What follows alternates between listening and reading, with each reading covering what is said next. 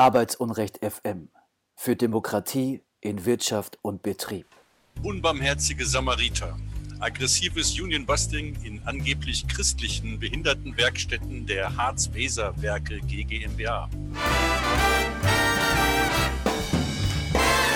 Modekette Zara. Abmahnen im Akkord.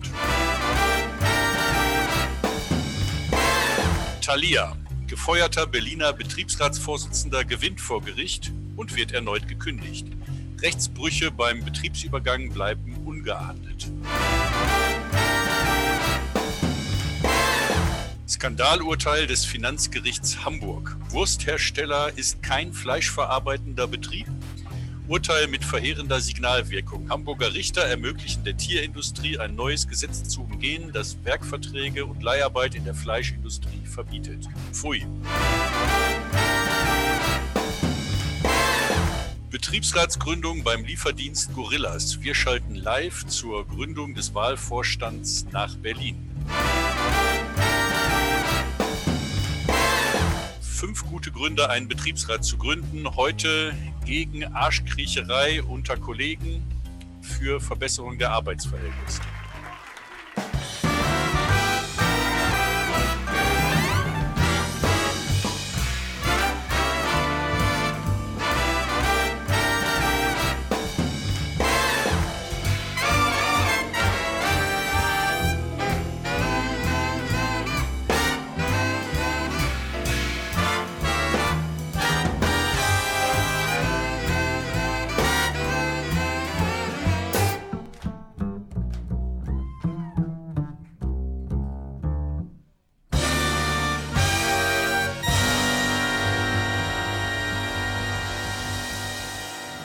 Mein Name ist Elmar Wiegand. Ihr hört Arbeitsunrecht FM, die Sendung Nummer 22. Wir zeichnen auf am 3. Juni 2021.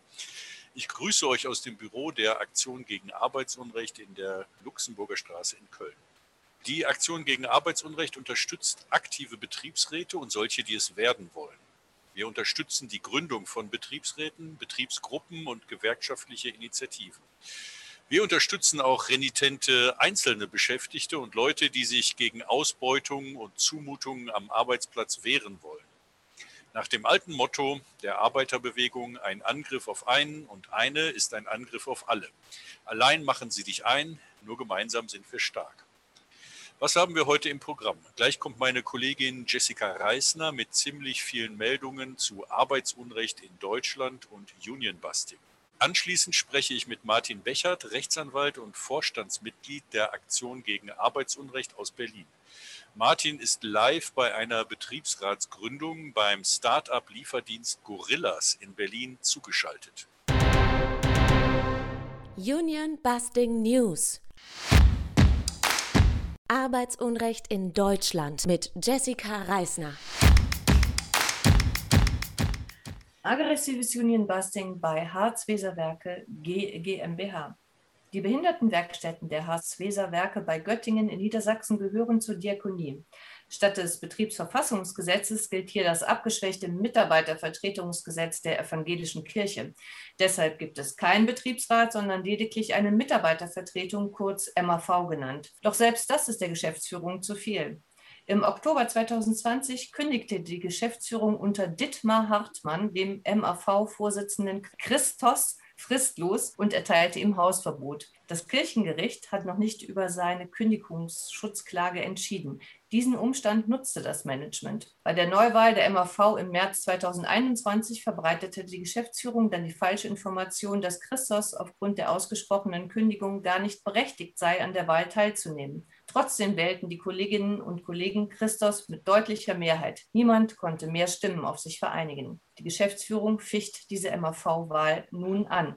Pünktlich zu den Osterfeiertagen 2021 legte die Geschäftsführung dann aber noch einmal ganz gehässig nach. Sie fordert von Christos mit einem Schreiben vom 1.4.2021 die Rückzahlung angeblich überhöhter Gehaltsanteile für die vergangenen 16 Jahre zurück. Über 208.000 Euro sollte Christos zurückzahlen, zahlbar innerhalb einer Frist von zwei Wochen. Es ist offensichtlich, dass dieses Manöver nur dazu dienen sollte, maximalen psychischen Druck auf den MAV-Vorsitzenden auszuüben und an ihm ein Exempel zu statuieren. Die MAV leitete ihrerseits bereits mehrere Kirchengerichtsverfahren wegen Behinderung der MAV-Arbeit durch die Geschäftsführung ein.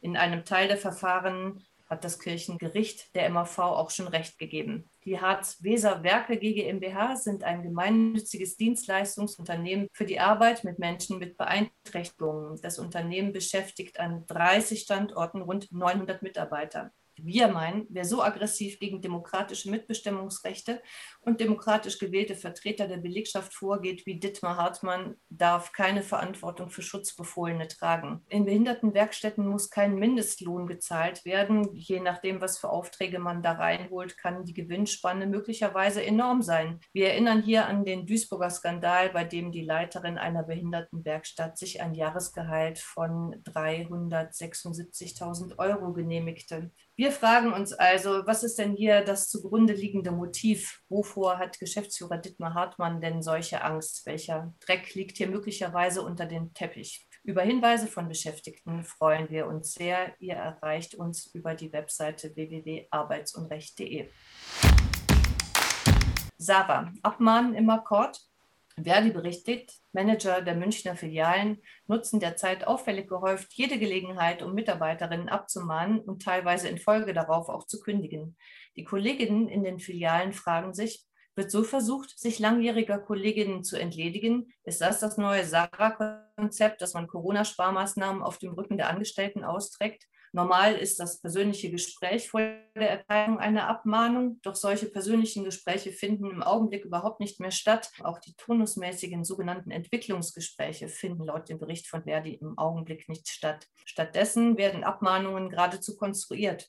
Eine Kollegin wurde wegen unentschuldigten Fehlens abgemahnt, obwohl sie ganz regulär frei hatte. Fand denn hier vorab keine Prüfung der Dienstpläne statt oder will das Management hier nur bewusst Stress erzeugen? Des Weiteren sind Abmahnfälle bekannt, wo Beschäftigte sich eine Minute zu spät krank gemeldet haben sollen. Wir senden solidarische Grüße an die Sarah-Kolleginnen und wünschen gute Nerven. Thalia, gefeuerter Berliner Betriebsratsvorsitzender gewinnt vor Gericht und verliert vielleicht trotzdem seinen Job. Rechtsbrüche beim Betriebsübergang bleiben ungeahndet. Wir berichteten schon im Januar 2021 über Union-Busting und Tarifflucht bei der Buchhandelskette Thalia. Das Management hatte versucht, den Berliner Betriebsratsvorsitzenden und Vorsitzenden der Verdi-Tarifkommission für den Einzelhandel in Berlin zu schaffen, indem man genau die Filiale, in der er tätig war, einem Franchise-Nehmer übertrug.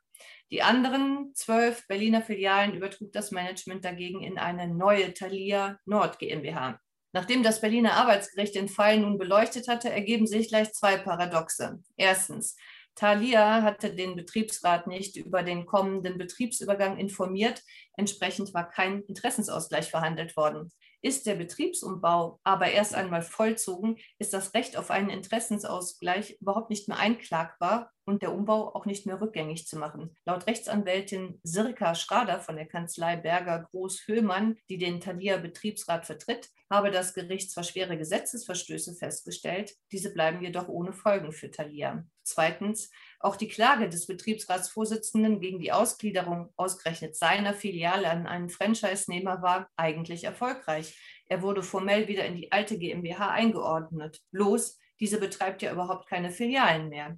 Deshalb erhielten er und zwei weitere Kolleginnen, die als Schwerbehinderte ebenfalls besonderen Kündigungsschutz genießen, betriebsbedingte Kündigungen. Die entsprechenden Arbeitsgerichtstermine stehen noch aus. Der Fall zeigt, wie dringend es ist, dass der Betriebsbegriff neu definiert wird. Die Zersplitterung in verschiedene GmbHs, in denen man die Beschäftigten gegeneinander ausspielen und willkürlich schlechter stellen kann, muss unterbunden werden. Es muss gelten, eine Firma, eine Belegschaft. Wursthersteller, kein fleischverarbeitender Betrieb, das Finanzgericht Hamburg attackiert das Verbot von Werkvertrags- und Leiharbeit in der Fleisch. Das Finanzgericht Hamburg fällte am Anfang dieser Woche, am 31. Mai 2021, ein verheerendes Piloturteil. Ein Wursthersteller sei kein Betrieb der Fleischwirtschaft beschied der vierte Senat des Finanzgerichts Hamburg. Denn viele Beschäftigte würden portionieren und verpacken, im Marketing oder in der Verwaltung oder der Reinigung arbeiten. Deshalb gelte das Verbot der Werkvertrags- und Leiharbeit in der Fleischindustrie für diese Firma nicht. Es handele sich um ein Pilotverfahren, in dem bundesweit erstmals über einen solchen Fall verhandelt worden sei, sagte der Präsident des Finanzgerichts Christoph Schönfeld der deutschen Presseagentur. Der Präsident des Finanzgerichts ist zugleich der Vorsitzende Richter des Senats, der dieses Urteil zu verantworten hat.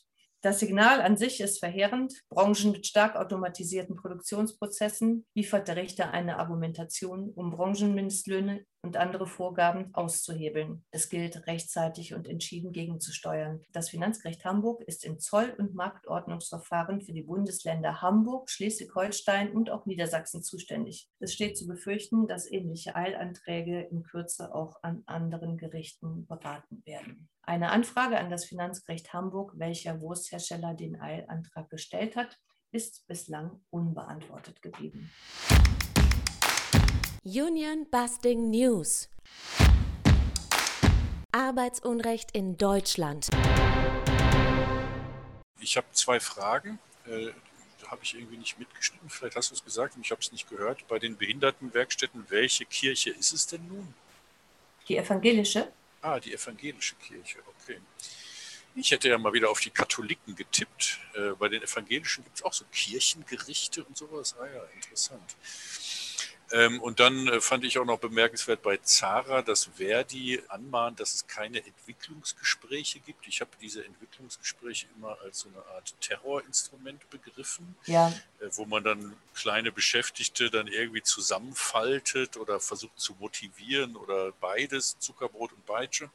Dass man jetzt diese Entwicklungsgespräche aussetzt, sehe ich erstmal als nichts Negatives, aber na gut. Das habe ich übrigens an dieser Stelle auch gedacht, als ich die äh, Nachrichten aufgearbeitet gearbeitet habe und dachte so, naja, also ich könnte mir vorstellen, dass es viele Beschäftigte gibt, die regelmäßig alle drei Monate oder so echte Bauchschmerzen haben, wenn sie wissen, dass dieses Gespräch auf sie zukommt. Und habe das auch so empfunden, dass ich dachte, naja, gut, wenn man es unter dem Gesichtspunkt sieht, dass man sich später, wenn man eine Abmahnung erhalten hat, darauf beziehen kann und sagen kann, ja, dann hättest du das ja mal in dem Entwicklungsgespräch sagen müssen, wenn dir dies und jenes nicht gefällt, macht das Sinn. Aber darüber hinaus teile ich deine Einschätzung da vollkommen und denke, die diese Art von, hast du deine drei Monatsziele erreicht und so, das braucht ja wirklich kein Mensch.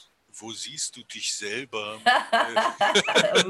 Wo siehst du dich in drei Jahren? Mein Gott. Naja gut, aber ich stecke da zu wenig drin, um die Dimension äh, sicher zu beurteilen. Arbeitsunrecht FM für aktive Betriebsräte und selbstbewusste ArbeiterInnen der größte Skandal in deiner Meldung und vor allen Dingen das Neue ist jetzt dieses Finanzgericht Hamburg. Wir hatten, glaube ich, hier noch nie in unserer Arbeit mit einem Finanzgericht zu tun. Ich kenne mich damit auch überhaupt nicht aus, aber dieses Urteil ist in der Tat atemberaubend und ich finde, es hat auch eine große äh, philosophische oder beziehungsweise, wie soll ich sagen, hat irgendwie auch was zu tun mit einer kritischen Betriebswirtschaft und Betrachtung des Systems, in dem wir leben, denn es äh, arbeitet ja mit Verschleierung und im Grunde auch mit so einer Art Verflüssigung beziehungsweise beziehungsweise Verdunstung. Also das heißt, es gibt jetzt irgendwie keine Arbeiter und Angestellten mehr, sondern wir werden alle auf magische Weise zu Dienstleistern und zwar einfach deshalb, weil wir jetzt von Subunternehmern, Zulieferern oder Leiharbeitsfirmen da eingesetzt werden, gehören wir auf einmal gar nicht mehr zu der Industrie, werden auch statistisch rausgerechnet. So soll jetzt also eine Wurstfabrik keine Fleischherstellung mehr sein, weil die halt mit der Tötung der Tiere und der Zerlegung nichts mehr zu tun haben. Was auch damit zu tun hat, dass Tönnies und Konsorten Sorten, aber vor allen Dingen Tönnies als Taktgeber so billig produzieren und so massenhaft, 30.000 Schweine äh, in Reda Wiedenbrück jeden Tag, dass da keine andere Schlachterei mehr mitkommt dass sie den Preis nicht halten können und deshalb diese ganzen Wursthersteller auf eigene Schlachtung verzichten, das alles von Tönnies kommen lassen, Schlachtereien pleite gehen, von Tönnies reihenweise aufgekauft werden oder dicht gemacht werden. Und jetzt der Zynismus letzter Schluss ist, dass diese Gerichte dann auf einmal die Herstellung von Würsten nicht mehr als Fleischproduktion sehen. Das ist irgendwie krankhaft. Also man muss da auf jeden Fall was gegen machen, denke ich. Und ich finde, gerade wo es um ein Finanzgericht geht, kann man auch nicht umhin zu sagen, dass auf der anderen Seite der Wurst, nämlich da, wo wo das Geld, der Profit abfließt, genau dieselbe Verflüssigung beziehungsweise Verdunstung stattfindet. Tönnies zum Beispiel hat eine ganz obskure Holding GmbH, ich weiß nicht, was für eine Rechtsform das ist, eine dänische Rechtsform in Dänemark, eine Holding, die mit obskuren Strukturen, wo es uns nicht möglich war, herauszufinden, wer da überhaupt der Chef ist. Dann haben die natürlich einen Dickicht von unterschiedlichsten Firmen, die sich auch ständig wieder ändern. Und das Ganze dient dann eben auch der Verdunstung der anfallenden Steuerlast, der Abgaben, einem Entzug dieser Gelder wiederum der Allgemeinheit, des Fiskus und der Länder und Kommunen und Sozialkassen und so weiter. Also da wird auf beiden Ebenen sozusagen die Realität verschleiert, zurechtgebogen und dann am Ende behauptet, ja, das ist ja so, das ist ja die Realität. Das finde also ich echt krass. Ja. Ich finde am schlimmsten daran, dass, also wir setzen uns ja die ganze Zeit dafür ein, dass wir sagen, wenn zum Beispiel eine Reinigungskraft in einem Krankenhaus arbeitet, dann gehört sie verdammt nochmal zu der Krankenhausbelegschaft und muss natürlich, wenn es ein öffentliches Krankenhaus ist, auch noch TVED bezahlt werden und so weiter. Und das ist ganz logisch und klar, dass sie zu dieser gemeinsamen Belegschaft gehört. Und dass diese neoliberale Denke, dass man jetzt jede Abteilung für sich alleine betrachtet, der Maßstab sein soll, an dem festgemacht wird, ob überhaupt Branchentarifverträge und äh, branchenspezifische Vorschriften gelten, das ist wirklich der totale Hammer. Das kann so auf gar keinen Fall durchgehen. Und äh, ich hoffe, dass da auch äh, einige Leute wirklich Gehirnschmalz drauf verwenden, nochmal sich auch diesen äh, Präsidenten des Finanzgerichts Hamburg ganz genau anzusehen. Also Hamburg, da klingelt bei mir direkt Warburg Bank und alles Mögliche. Das stimmt doch was nicht. Wie kann man denn so ein Urteil fällen? Der weiß doch ganz genau, was das für Auswirkungen hat.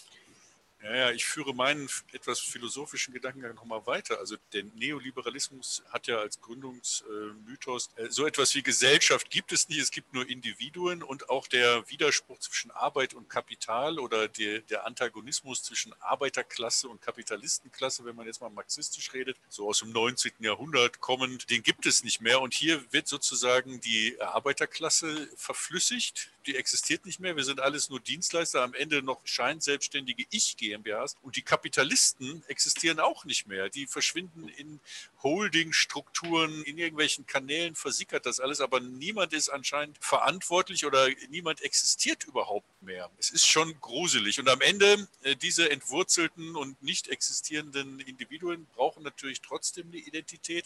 Und das, was sie uns dann am Ende einimpfen wollen, ist, wir sind das christliche Abendland oder die sächsischen Patrioten oder irgend so eine Scheiße. Ja? Aber dass die Leute sich anhand ihrer Arbeit, anhand ihrer Interessen organisieren, in der Industrie, in der sie da schuften und schwitzen, das ist also absolut ausgeschlossen. Das scheuen die wie der Teufel das Weihwasser. Und dagegen müssen wir auf jeden Fall in allerschärfster Form vorgehen. Das ist äh, widerwärtig.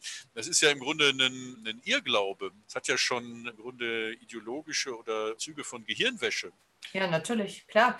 Wenn du äh, morgens in eine Autofabrik gehst und gar nicht mehr der Automobilbranche zugerechnet wirst, weil du die Sekretärin vom Abteilungsleiter bist und ja nur Büroarbeit machst und gar keine Autos zusammenschraubt, dann stellt das ja so einiges auf den Kopf. Natürlich ist das eine richtige, richtig gehende Identitätskrise, in die die Beschäftigten da auch gestürzt werden. Naja, vor allen Dingen eine Solidaritätskrise. Ja. Die können, können dann ja nicht mehr zusammen streiken, nicht mehr zusammen entscheiden. Die wählen auch den Betriebsrat nicht mehr zusammen. Die Leiharbeitsfirma hat dann irgendwie müssen einen eigenen Betriebsrat wählen, was natürlich nie passiert. Oder ab dem Punkt, wo sie dann den Betriebsrat für sich wählen, werden sie natürlich versetzt oder so. Und dann ist der auch wieder hinfällig. Also das ist ein Teile ein, und Herrsche. Ein, ist ja. ein Teile und Herrsche. Aber hier hat es ja noch nicht mal mit dieser klassischen Auslagerung zu tun, sondern eben mit dieser Hyperindustrialisierung, zum Beispiel von Tönnies, ähm, die halt eben alle anderen in die Knie zwingen. Und ja, du verarbeitest also immer, wo, wo du hin du gehst und stehst, verarbeitest du irgendwie Tönnies-Material, weil da vielleicht noch von von Vion und Westfleisch, also den beiden großen, die da noch mithalten können, weil äh, sonst niemand anders sich das mehr leisten kann, äh, selber zum Beispiel Fleisch zu produzieren. Und was ähnliches finden wir ja auch bei Google und Amazon. Also wenn du irgendwie einen Cloud-Dienst betreibst, dann musst du äh, auf Amazon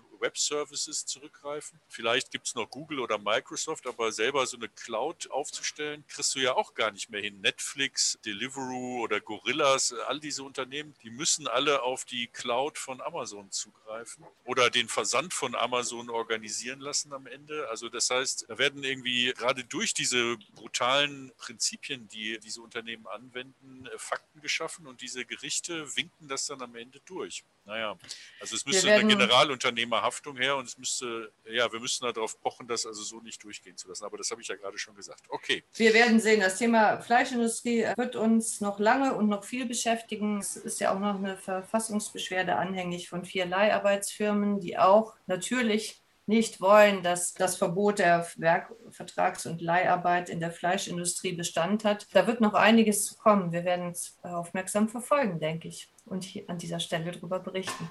Okay. Ihr hört Arbeitsunrecht FM. Ich habe eine Bitte. Spendet doch. Wir brauchen eure Unterstützung. Nicht, dass die Reichen immer reicher werden und die Armen immer ärmer. Spendet auf arbeitsunrecht.de. Ich wiederhole, arbeitsunrecht.de. Vielen Dank. Martin Bechert ist Rechtsanwalt aus Berlin. Ihr hört Arbeitsunrecht FM und ist gerade nicht in seinem Arbeitsplatz, aber trotzdem bei der Arbeit, nämlich in einem Berliner Hotel, wo äh, eine, wie ich finde, spannende Sache passiert, nämlich die Betriebsratsgründung bei einem Start-up-Unternehmen, was sehr viel Wirbel veranstaltet hat, Gorillas.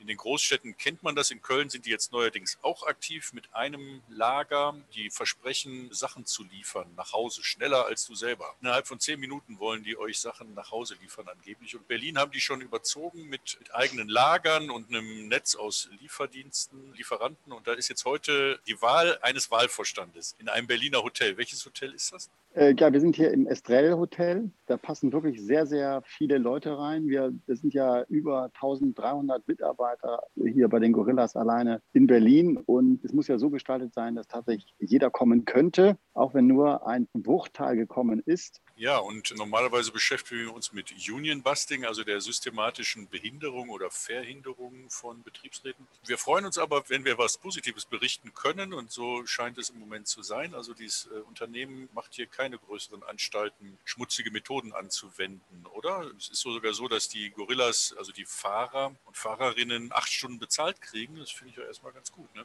Hm. Äh, ja, also das war jetzt hier so da, tatsächlich, dass es äh, wohl am Eingang gab es irgendwie Schwierigkeiten, wer leitender Angestellter ist und wer nicht. Das muss vielleicht noch im Nachhinein ein bisschen aufgearbeitet werden. Aber das ist auch nur eine geringe Zahl von Arbeitnehmern tatsächlich, wo das kritisch war. Also ich glaube, ich habe so 15 Arbeitnehmer gesehen, die da rein wollten, die da nicht reingekommen sind.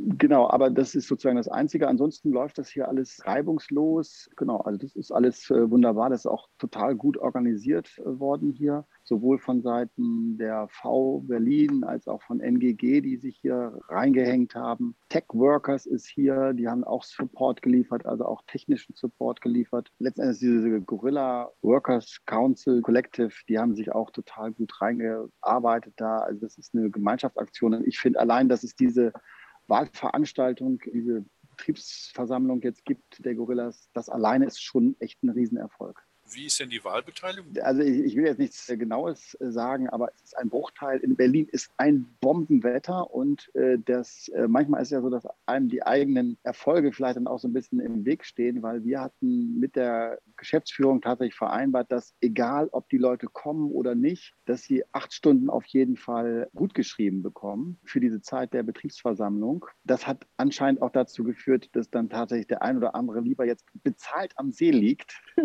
was ich ich auch gut verstehen kann. Ja, früher war es ja immer so, dass wenn das Wetter bei Bundestagswahlen gut war, dass dann die CDU bessere Wahlergebnisse hatte, weil die Linken und Alternativen sind dann äh, nicht zur Wahl gegangen, während bei Regenwetter dann die Wahlbeteiligung auf der linken Seite stieg. Naja, dann hoffen wir mal das Beste. Ich weiß auch nicht, was die Wahlbeteiligung jetzt hier bedeutet. Möglicherweise ist es so, dass dann halt eben nur der harte Kern zur Wahl geht und das auch irgendwie gut für die Initiatoren ist, aber mal sehen. Das geht jetzt in einen ziemlich langen Zeitraum. Das hat auch Corona-technische Gründe wahrscheinlich, ne, dass die hm. eindrucken können. Wie lange geht das noch? Also das ist ein ziemlich schwieriges Wahlprozedere, weil man ja nicht nur gewählt werden muss in den Wahlvorstand, sondern man muss mehr als die Hälfte, also man muss eine absolute Mehrheit haben. Und das kann dazu führen, dass es mehrere Wahlgänge gibt. Das ist halt eine neue Sache. Dann gab es also auch relativ viele Beiträge dazu, ob das nicht sinnvoll wäre, da bestimmte Regularien wie, ich weiß nicht was, dass auf jeden Fall genügend Frauen da drin sind, also sämtliche Geschlechter vertreten sein können, etc., dass man da irgendwie vorbaut. Und beispielsweise damit hat sich die äh, Betriebsversammlung lange beschäftigt. obwohl es eigentlich rechtlich gar nicht möglich ist. Trotzdem war das ein großes Bedürfnis, darüber zu reden, wie man so eine Wahl eigentlich macht. Das fand ich auch total spannend. Also, dass die Leute dann tatsächlich selber so ein Interesse an Wahlrecht oder überhaupt an so einem Wahlprozedere entdecken. Ja, also wir werden es weiter verfolgen. Ich bin gespannt. Wir haben, wie gesagt, eine kleine Vorgeschichte mit einem der Manager von Gorillas, Felix Krobock, der damals Deliveroo in Deutschland systematisch ruiniert hat, so wie ich das finde. Wir hatten auch einen Aktionstag gegen diese Methoden veranstaltet. Dort wurde Betriebsräte und sämtliche Organisierungen geschleift, indem alle Arbeiter zu Scheinselbstständigen Unternehmern deklariert wurden. Aber ein Jahr später war Deliveroo dann in Deutschland auch Geschichte und hat Deutschland verlassen. Hoffen wir mal, dass es bei Gorillas jetzt besser läuft. Ja, Martin, Teil 4 unserer Serie, fünf gute Gründe, einen Betriebsrat zu gründen. Nochmal kurz, bevor wir generell sprechen, für alle unsere Zuhörer jetzt nochmal zu Gorillas. Was ist da eigentlich das Hauptthema? Was, soll, was versprechen sich die Leute von dem Betriebsrat? Was soll da konkret verbessert werden? Ich glaube, das fängt bei den Löhnen an und wobei ich glaube tatsächlich, also die Arbeitszeiten, die scheinen irgendwie ganz in Ordnung zu sein. Aber ich glaube, es geht grundsätzlich darum, ja, dass die Interessen von Arbeitnehmern da irgendwie auch eine Rolle spielen können und dass man sich da auch Gehör verschaffen kann. Fünf gute Gründe, einen Betriebsrat zu gründen. Teil 4, mehr Gerechtigkeit unter Kollegen. Was kann so ein Betriebsrat machen und warum ist der Betriebsrat wichtig, um die Stimmung zu verbessern und die Gerechtigkeit unter Kollegen herzustellen? Wir haben ja jetzt irgendwie drei gute Gründe schon genannt. Jetzt ist der vierte, also eine Gerechtigkeitsgeschichte. Als allererstes muss ich mal sagen, also das kann einfach auch echt verdammt viel Spaß machen, wenn man die Leute hier sieht, die das hier initiieren, ja, die Rider. Denn sieht man auch, dass das äh, Protest muss nicht irgendwie sowas sein, wo man so hingeprügelt wird und was man so, weiß was, so, ja, mache ich auch mal, sondern tatsächlich, dass es nette Leute gibt, mit denen man irgendwie auch tolle Ziele versucht zu verwirklichen. Das finde ich schon mal super hier. Und das andere war, das ist jetzt ja unser Thema, ist die Gerechtigkeit. Ja, man kann als Betriebsrat für äh, Gerechtigkeit sorgen. Das ist einmal zum Beispiel bei der Arbeitszeit klar. Ne? Also man bestimmt bei der Lage der Arbeitszeit für jeden einzelnen Arbeitnehmer bestimmt man mit, dass da irgendwie keiner ist, der, äh, weiß nicht, was da tief im Hintern von dem Vorgesetzten steckt, immer die guten Schichten bekommt. Nein, sondern der Betriebsrat bestimmt mit, dass das irgendwie gleich verteilt wird und gerecht verteilt wird genau, das wäre zum Beispiel ein Beispiel, wo man sagt, okay, also das ist eine, eine Sache, die man mit dem Betriebsrat machen kann. Man kann dafür Gerechtigkeit sorgen. Ja, weil ansonsten sich ja oft in Unternehmen ohne Betriebsrat so ein Klüngelsystem rausschält, nicht ja. wahr? Dass Leute Weihnachtsgeld kriegen, andere nicht. Die guten ja, Schichten, ich, die ich, schlechten Schichten. Selbst bei ja, der Einstellung doch, beim Feuern ist es ja auch so. Ja, genau. Und das ist tatsächlich, da sind mehrere Stellschrauben im Betriebsverfassungsgesetz, wo man immer wieder so eine, so eine Gerechtigkeitsgeschichte hat. Das ist bei der Arbeitszeit so. Das ist beim Entgelt so. Man kann äh, ja auch als Betriebsrat, kann man zwar nicht für die Lohnhöhen sorgen, jedenfalls nicht per Gesetz. Man kann aber für eine Lohngerechtigkeit, also innerhalb des Betriebes für eine innerbetriebliche Lohngerechtigkeit sorgen. Genau. Aber auch bei der Ausbildung, auch da hat man Mitbestimmungsrechte, ja, wenn es äh, um Aus- und Fortbildung geht. Und auch da ist es so, dass man dann da Mitbestimmungsrechte hat, insbesondere bei den Teilnehmern. Es gibt ja wenig, was tatsächlich irgendwie kommt jetzt durch das äh, Betriebsräte-Modernisierungsgesetz. Eins davon ist, dass auch diese Rechte da bei der beruflichen Bildung, dass die tatsächlich ausgeweitet werden. Ja, aber lass uns das mal konkret machen. Also äh, jetzt zum Beispiel ein Nachbar von mir hat, macht jetzt gerade eine Lehre beim Zimmereibetrieb und müssen irgendwie jeden Samstag arbeiten. Ja? Also das ist angeordnet, die trauen sich nicht äh, zu sagen, nee, Samstag will ich nicht. Das sind alles ja. gestandene Männer, alle haben irgendwie Herzprobleme, weil die auch krank zur Arbeit gegangen sind, Angina pectoris und so weiter, die pfeifen eigentlich alle aus dem letzten Loch, haben auch noch schlechtes Werkzeug. Die würden sich auch nie trauen, einen Betriebsrat zu gründen. Und die haben irgendwie ein gewisses Interesse auch an dieser Samstagsarbeit, weil der Verdacht besteht, das machen die dann, Samstag ist immer schwarz. Ne? Also sie werden schlecht bezahlt und müssen dann diese Samstagsarbeit auch noch annehmen, weil dann Schwarzarbeit denen die Kasse aufbessert und daran sind die auch schon seit 30 Jahren gewöhnt. Aber wenn jetzt so ein Betriebsrat gewählt würde, was in dieser Bude völlig utopisch ist. Wie würde man das konkret angehen? Also wie kann man diesen Brüdern das erklären? Genau, also das, das Erste, was wahrscheinlich der Betriebsrat machen würde, ist, sich um die Arbeitszeiten zu kümmern und äh, dann zu gucken, wer muss, also muss man überhaupt samstags arbeiten und wenn ja, wer arbeitet da eigentlich? Das heißt, der geht hin, Chef, wir haben jetzt einen Betriebsrat ja. gewählt und wir sehen das jetzt nicht mehr ein. Wir gehen jetzt, ja. arbeiten Samstag nicht mehr und bitte tritt in Verhandlungen oder wie läuft das konkret? Du musst dir vorstellen, ah. diese Zimmerleute, die kennen das nicht.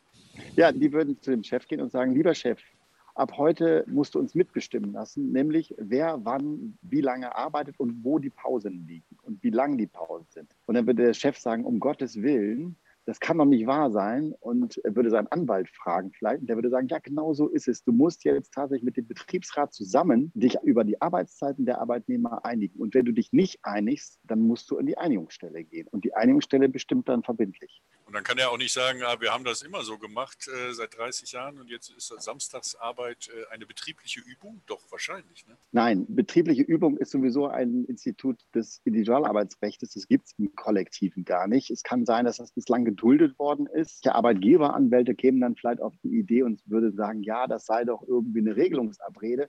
Aber es nützt alles nichts. Man kriegt es alles weg. Das heißt, es ist mitbestimmt und es ist Mitbestimmung angesagt in Sachen Arbeitszeit. Da kommt der Arbeitgeber auch nicht raus. Gut, das ist auf jeden Fall ein Argument. Und das schlechte Werkzeug würde auch durch einen Betriebsrat verschwinden und durch ordentliches Werkzeug ersetzt werden?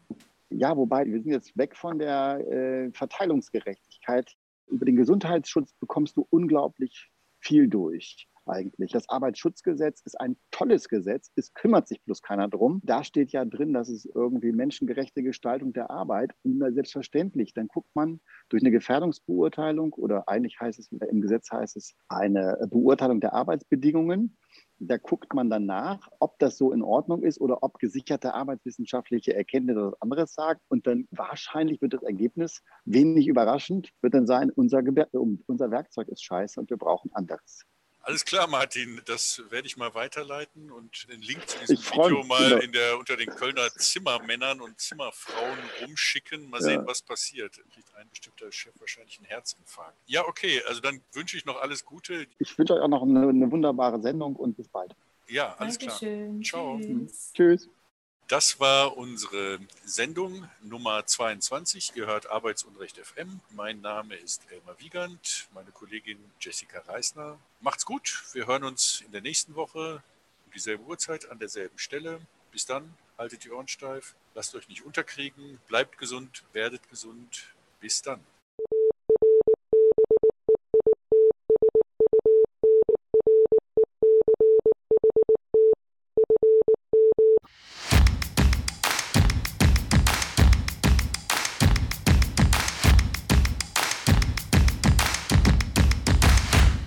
Arbeitsunrecht FM für Demokratie in Wirtschaft und Betrieb.